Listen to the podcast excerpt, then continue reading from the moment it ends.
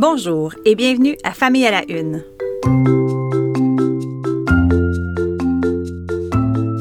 Ici Maude Goyer. Je vous présente en cinq minutes des enjeux liés à l'actualité qui touche la famille, la parentalité et les enfants. Bonne écoute! Est-ce que vos enfants ont commencé à faire leur liste de cadeaux de Noël? Les miens, oui. Et puisque j'ai une préado et un ado, disons que ça tourne beaucoup autour de gadgets électroniques. Notre ère est résolument technologique et la tendance risque de s'accentuer avec, entre autres, la popularité croissante de la réalité virtuelle. Le grand patron de Facebook, Mark Zuckerberg, a flairé la bonne affaire et rêve déjà d'un monde en métavers, soit d'un espace virtuel où les gens vont pouvoir se rencontrer grâce à la réalité virtuelle sans les contraintes physiques. Ça semble surréaliste, mais ça s'en vient.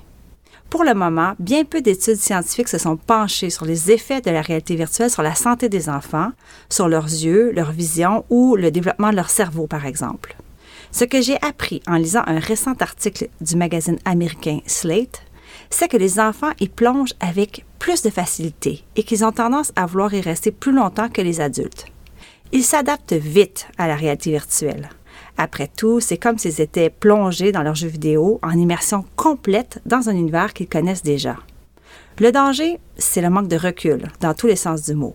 Lorsqu'il est devant un écran, qu'il manipule une télécommande ou un écran tactile, l'enfant peut toujours se retirer et revenir à son environnement, chercher du regard une approbation ou demander un avis.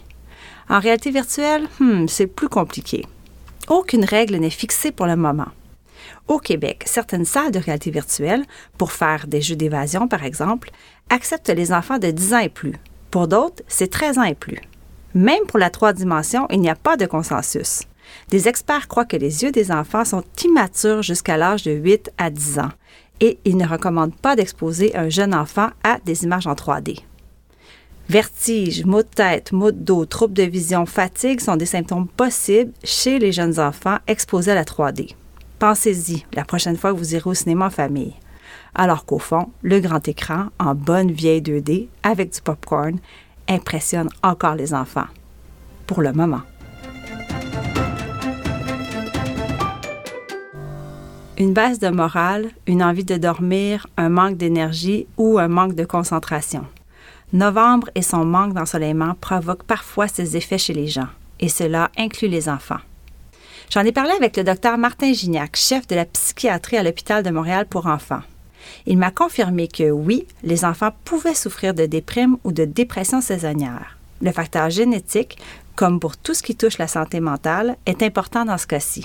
Ce qu'on peut faire pour cerner le problème, prendre des notes d'une année à l'autre sur l'état de notre enfant à l'automne, sans quoi on a parfois du mal à se souvenir si cela se reproduit d'une année à l'autre.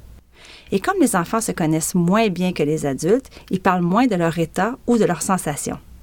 Pour aider notre enfant, le docteur Gignac propose de maintenir une routine stable pendant la semaine et la fin de semaine, faire régulièrement de l'activité physique, soigner son alimentation, bien dormir et socialiser.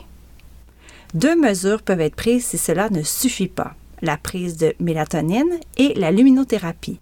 Mais attention, cela doit se faire avec l'assistance d'un professionnel de la santé, avec son médecin par exemple ou son pharmacien. Et la bonne nouvelle, c'est que dès les premiers froids, grâce au pouvoir réfléchissant de la neige, les symptômes de déprime saisonnière tendent à disparaître.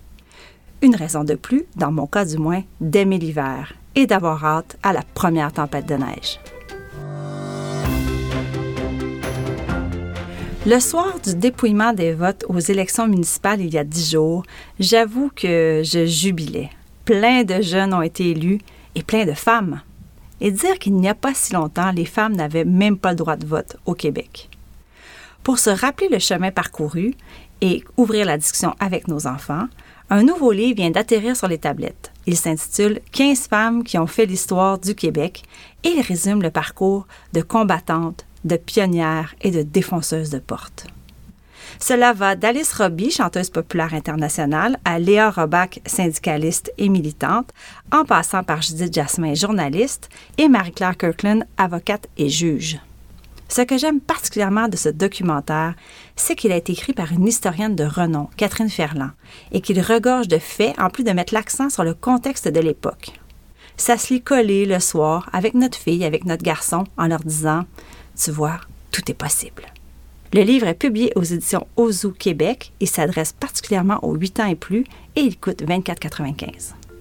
Bon, le temps file, il faut que je me sauve. Merci d'avoir été là et à bientôt.